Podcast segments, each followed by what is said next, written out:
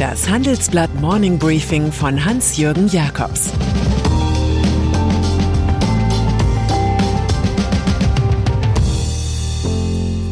Guten Morgen allerseits. Heute ist Montag, der 6. September. Und das sind heute unsere Themen. Der neueste Hit, Deutschlandkoalition. Die jüngste Idee, BMW und der Klimaschutz. Das letzte Ding, Beamte stoppen Spitzenfußball. Nach einer kurzen Unterbrechung geht es gleich weiter. Bleiben Sie dran. Sie leben Fairness, Kultur und Werte? Zeigen Sie Ihr Engagement als Arbeitgeber und werden Sie Teil der Fair Company Initiative. Mit der Fair Company Initiative zeichnet das Handelsblatt Unternehmen aus, die insbesondere Berufseinsteigern und Young Professionals ein faires, attraktives Arbeitsumfeld bieten. Zu den entscheidenden Werten gehören unter anderem das Engagement für Mitarbeitende, Diversity und Chancengleichheit, Nachhaltigkeit und gesellschaftliche Verantwortung. Erfahren Sie jetzt mehr unter faircompany.de. Kanzlerkandidaten in Paris. Eine Politik des Weiter so, also der gut bekannte Angela Merkel-Stil des Auf Sichtfahrens, ist offenbar ein Reizwort ganz oben in deutschen Firmen. 750 Unternehmer hat Seaway für das Handelsblatt befragt. 55 Prozent von ihnen sehnen sich regelrecht nach einem Neuanfang. Den trauen sie demnach am meisten der Grünen-Chefin Annalena Baerbock zu. Die fällt allerdings durch seltsame Pirouetten auf. So verschließt sie sich zusehends Zeitungsinterviews. Und anders als ihre Kanzlerkandidatenkonkurrenz hat sie sich nicht um einen Termin im Élysée-Palast in Paris bemüht. Dort wird heute SPD-Recke Olaf Scholz von Präsident Emmanuel Macron empfangen. Am Mittwoch ist dann Unionsmann Armin Laschet dran, der im Heimatort Aachen stets irgendwie von Karl dem Großen umgeben ist. Manche denken bei ihm inzwischen an einen Heinz-Erhardt-Spruch. Wer den Schaden hat, spottet jeder Beschreibung. Kubicki für Deutschland-Koalition. Vielleicht ist so wenig außenpolitisches Bewusstsein auch ein Grund dafür, warum sich FDP-Vize Wolfgang Kubicki im Handelsblatt für eine rot-schwarz-gelbe Deutschland-Koalition ausspricht, selbst unter Scholz-Ägide. Sein Parteichef Christian Lindner wiederum kritisiert eine gewisse inhaltliche Desorientierung in der Union. Sie sollten nicht an der Schuldenbremse rumdoktern, sagt er in der ARD und stellt klar, das Angebot der FDP sei eine Politik der Mitte. Wahlen werden in der Mitte gewonnen, aber die definiert jeder anders. Klimaklagen gegen Autohersteller. Zur Automobilmesse IAA in München diese Woche kündigten Autobauer Großprojekte und Umweltaktivisten Großproteste an. Greenpeace sowie die Deutsche Umwelthilfe drohen dazu mit Klagen, sollten die deutschen Autohersteller sich nicht verpflichten, bis 2030 aus der Verbrennertechnik auszusteigen. VW prüft, BMW lehnt ab. Man sei Vorreiter im Kampf gegen den Klimawandel, erklärt Vorstandschef Oliver Zipse. Der Münchner Konzern setze sich für diesen Zeitraum selbst ehrgeizige Ziele. Die Emissionen sollen um 40 Prozent runter und die Hälfte aller Materialien solle recycelt werden. BMW will außerdem für 22 Milliarden Euro fast doppelt so viele Batteriezellen einkaufen wie bisher geplant.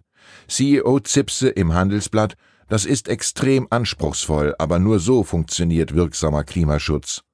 Für diese Lektion aus dem Chefbüro werden Greenpeace und Co. wohl nicht empfänglich sein. Menschenrechtsklage gegen Textilhändler. Und wenn wir schon beim Verklagen sind, das European Center for Constitutional and Human Rights hat beim Generalbundesanwalt Strafanzeigen gegen einige Firmen wegen Mithilfe bei Verbrechen gegen die Menschlichkeit erstattet. Betroffen sind Lidl, Hugo Boss, Aldi sowie C&A.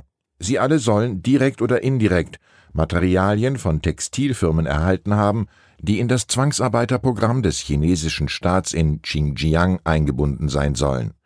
Die deutschen Unternehmen weisen die Vorwürfe zurück. Man hat hier vermutlich im Blick, dass bei einem ähnlichen Fall eine Zivilklage gegen den Textildiscounter Kick wegen Verjährung abgewiesen worden war. Knauf-Chef im Interview. Als neuer Gipskönig von Iphofen präsentiert sich seit Monatsanfang Alexander Knauf. Vorbei die Zeit, als Vater und Onkel und dann Ex-CEO Manfred Grundke Regie geführt haben. Nun vollendet er die Weltexpansion des Konzerns mit einem Jahresumsatz von 10,5 Milliarden Euro. Dazu gehört auch, den übernommenen US-Marktführer USG nach der Herausnahme vom Börsenbetrieb so richtig familientauglich zu machen. Wir sind noch nicht fertig, erklärt Knauf im Gespräch mit meiner Kollegin Anja Müller in Bezug auf seine Weltpläne. Über seine Akquisitionsstrategie sagt er, wir kaufen Firmen mit unterdurchschnittlicher Ertragskraft, investieren, richten sie neu aus und bringen sie dadurch auf unser Niveau. So generieren wir Wert. Wir kommen, um zu bleiben. Zur Eroberung des afrikanischen Markts sagt Knauf, wir schaffen uns in der Regel den Markt selbst. Wir schulen die Menschen mit dem für sie meist neuen Baustoff Gips. Wir bauen dann einen Brückenkopf, exportieren zunächst und ziehen mit der Produktion nach. Inzwischen sind wir in Marokko, Algerien, Tunesien, Ägypten und Tansania vertreten. Und zum Umsatzlimit merkt der CEO an, da gibt es keine Grenze, denken Sie nur an die Schwarzgruppe mit 125 Milliarden Euro Umsatz. Wir haben eine enorme Innenfinanzierungskraft und werden jedes Jahr erhebliche Mittel in unsere Zukunft investieren und wachsen. Gips ist wirklich mein Leben. Mit seinen Baustoffen schafft Knauf demnach etwas, wovon Oscar Wilde so geschwärmt hat. Leben, das ist das Allerseltenste auf der Welt. Die meisten Menschen existieren nur. Gasttickets für Weltmarktführer Innovation Day.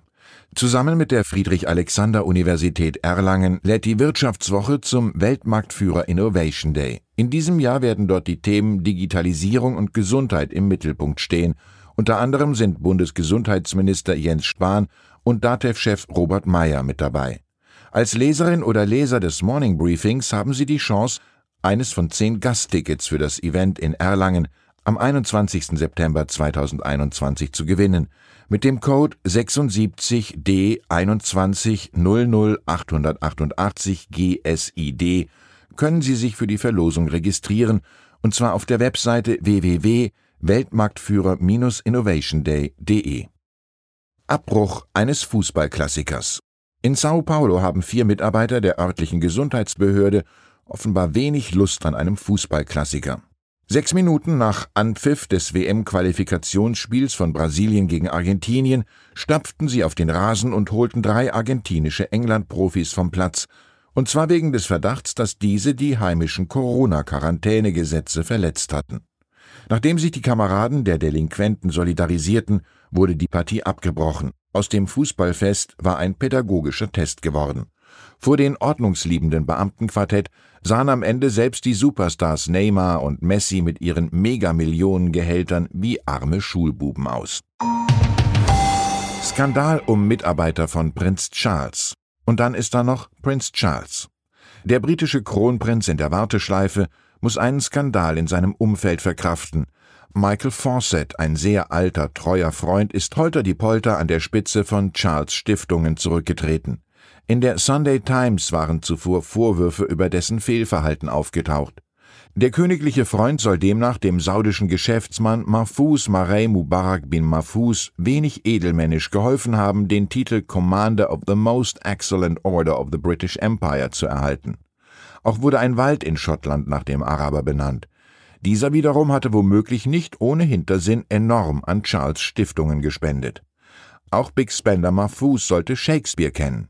Jedes Ding wird mit mehr Genuss erjagt als genossen. Ich wünsche Ihnen einen genussreichen Start in die Woche. Es grüßt Sie herzlich Ihr Hans-Jürgen Jakobs.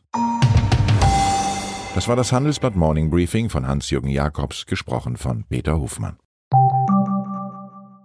Wie geht es weiter mit der Europäischen Union? Präsidentschaftswahlen in den USA, EU-Parlamentswahlen, geopolitische Krisen und wirtschaftliche Schwierigkeiten. Wir suchen Lösungen für diese Herausforderungen. Am 19. und 20. März auf der digitalen Europakonferenz von Handelsblatt, Die Zeit, Tagesspiegel und Wirtschaftswoche. Über die Zukunft Europas sprechen wir mit Bundeskanzler Olaf Scholz, Wirtschaftsminister Robert Habeck und vielen mehr. Kostenlose Anmeldung unter europe20xx.de.